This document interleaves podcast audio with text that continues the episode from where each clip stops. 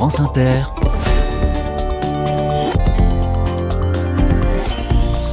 Dorothée Barba.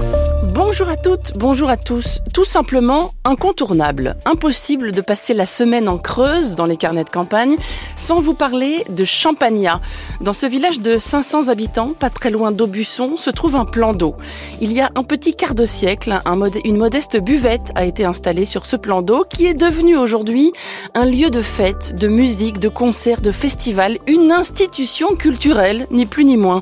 La Note, c'est le nom de cet endroit qui rayonne en Creuse et même au-delà, des gens sont venus s'installer dans le coin pour se rapprocher de la note et c'est ainsi qu'une buvette est devenue un levier de vitalité économique, sociale, culturelle dans ce recoin de campagne. Voilà qui mérite assurément une page de nos carnets. Soyez les bienvenus. Carnet de campagne, le journal des solutions. Bonjour Pascal Legrand. Euh, bonjour Dorothée. Bienvenue dans les carnets. Vous êtes le cofondateur de la Note. On commence par la genèse. Alors, quel est le point de départ de tout ça euh, quel est le point de départ de tout ça? Eh bien, écoutez, moi, je suis un enfant du village. Euh, j'ai grandi dans ce petit village de Champagnat. J'y ai passé une bonne partie de mon enfance et de, ma, mon adolescence, on va dire. Après, j'ai fait ma petite vie. Et puis, en revenant dans le secteur, eh bien, il y, y, a un endroit auquel auquel j'étais très attaché. Et comme tous les enfants du village un peu, je crois, c'est un petit plan d'eau qui est à deux kilomètres à peine du, du, bourg du village et où on a tous fait un petit peu nos armes quand on était enfant, que ce soit pour euh, aller se baigner, pour se retrouver. Enfin, c'était déjà un petit point de ralliement de toute la jeunesse euh, locale, mais et ce petit coin, euh, ben, quand je suis revenu de, de mes pérégrinations, j'étais à l'époque en voyage, enfin, et ben on, on a eu l'impression que tout allait disparaître, tout allait mourir, et puis ben on s'est, on sait parce que je on s'est un petit peu regroupé avec quelques copains, on a parlé de ce projet-là et on a dit qu'on aimerait bien relancer un petit peu une activité sur ce sur ce site, sur cette commune. Euh, c'est, je m'y suis collé, on va dire, en ouvrant une petite guinguette et puis en fait, en, ça a démarré de manière très très amateur, on peut le dire. C'est resté amateur pendant pas mal de temps. On avait une toute petite buvette et des installations de fortune un petit peu autour avec des des bouts de tente, des petits bouts de paillotes qu'on avait montés de briques et de broc. La réputation s'est fait rapidement. l'endroit est devenu un endroit de, de, de réunion, de alors souvent effectivement autour de la thématique musicale, mais ça a débordé largement ce cadre-là.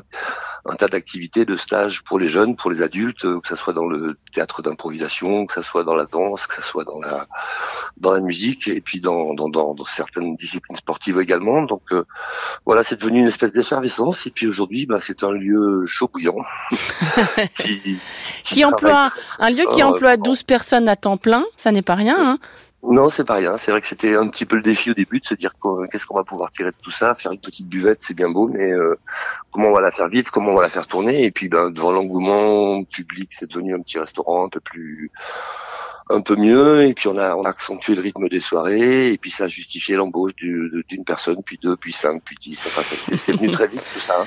Quels impacts euh, sur le territoire alors Pascal? Sur le village et sur ses alentours?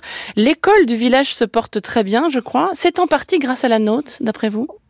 Alors, je, je oui, c'est très difficile de tirer vraiment euh, gloire de, de, cela, mais enfin, c'est vrai que l'implantation de la note sur le territoire a justifié l'arrivée euh, euh, petit à petit, mais, à un rythme de plus en plus soutenu de, gens qui sont venus s'installer dans le coin. On a eu la chance parce que c'est vrai que moi j'ai grandi dans ce village et je l'ai vu ben, petit à petit dépérir puisqu'il y avait plus grand chose euh, qui tenait ici. Les habitants sont partis comme partout dans la Creuse. Hein. Et, puis ben, on a eu la chance de voir revenir petit à petit des gens. Euh, là où moi j'avais un petit peu peur il y a 25-30 ans, c'était que de voir les, maisons qui se vendaient comme des résidences secondaires j'allais dire ou bien des Anglais ou des Hollandais, et que je me disais que c'était pas forcément euh, un tourisme très très durable tout ça. Et surtout que c'était pas forcément très très vivant à l'année pour le village. Et puis ben, on a vu la tendance se transformer et les gens qui se rapprochaient d'ici euh, de plus en plus c'était des gens plus jeunes avec des projets souvent des projets qui pouvaient être liés à la musique au théâtre ou ou à, ou à des formes différentes d'agriculture aussi. Et toute cette petite effervescence a, valu que ben il y ait des naissances dans la commune de plus en plus d'enfants qui arrivent et puis que l'école ben, qui était effectivement bah, comme toutes les écoles de, de Creuse plutôt menacées, ben, a, a, refleuri, si on peut dire, et, et, a aujourd'hui euh, beaucoup d'enfants au village. Il y a aujourd'hui beaucoup d'indicateurs euh, démographiques qui sont super intéressants.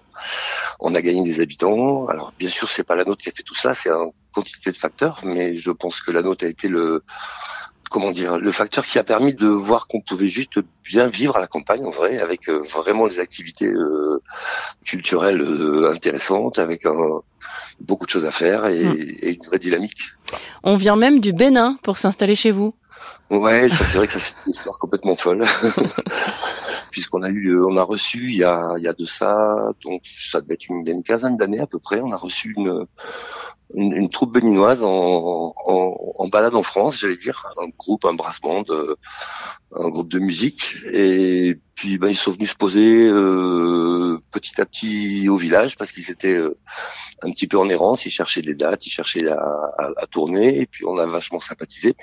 Puis ben ce, cette amitié-là a fini par déboucher sur euh, après maintes pérégrinations sur l'implantation d'une mini communauté béninoise, j'allais dire, sur la commune, et qui nous a enrichi euh, à beaucoup de points de vue, euh, démographiquement c'est sûr, mais mais pas seulement. Et c'est vrai que c'est venu à travers euh, une connivence entre les, j'allais dire, les habitants du village qui ont vu arriver cette troupe de béninois qui s'installait petit à petit, qui rayonnait de plus en plus à partir de, de cet épicentre qui était la nôtre.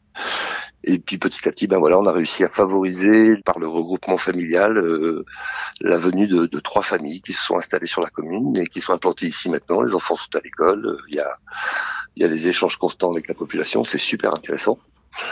Puis voilà, puis de fil en aiguille, ben nous aussi on a rendu l'appareil. On, on, a fini par organiser avec toute une troupe d'amis, notamment des artistes, des musiciens, euh, un festival de musique au Bénin, qui se passe chez eux au mois de janvier. Et il y a toute une petite euh, troupe du village qui, tous les ans, prend l'avion au début janvier pour euh, rejoindre Cotonou et, et, la ville de Porto Novo à côté, où on organise dans un quartier euh, un festival de musique. Alors ça s'est passé avec beaucoup d'enthousiasme et des, des, artistes qui sont venus de tout, de, un peu tout bord. Ça s'est fait sous l'impulsion des, des ogres de Barbac, notamment, beaucoup, mais également de la rue des Tanous, mais également de, enfin, des groupes qui tournaient déjà beaucoup dans les festivals en France.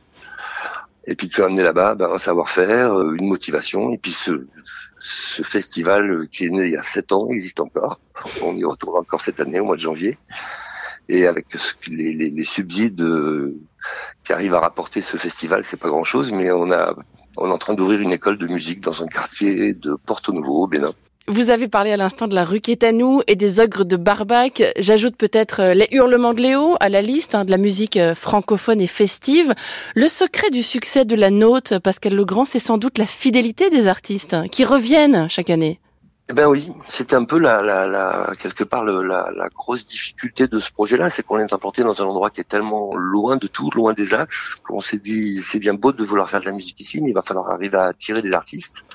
Alors c'est vrai qu'on a été déjà depuis quelques années, mon collègue Pascal et moi, on était déjà dans, un peu dans le milieu de la musique. On a on a joué un petit peu sur euh, certaines ficelles pour faire venir des artistes au début, et puis c'est vrai qu'ils ont été hyper surpris du, du, du résultat parce que les, les, concerts sont sont vraiment fiévreux. Il y a beaucoup de monde, il y a beaucoup de public. En été, on arrive facilement à des affluences de 5 ou 600 personnes, voire même plus sur certaines dates en extérieur, sur des concerts gratuits.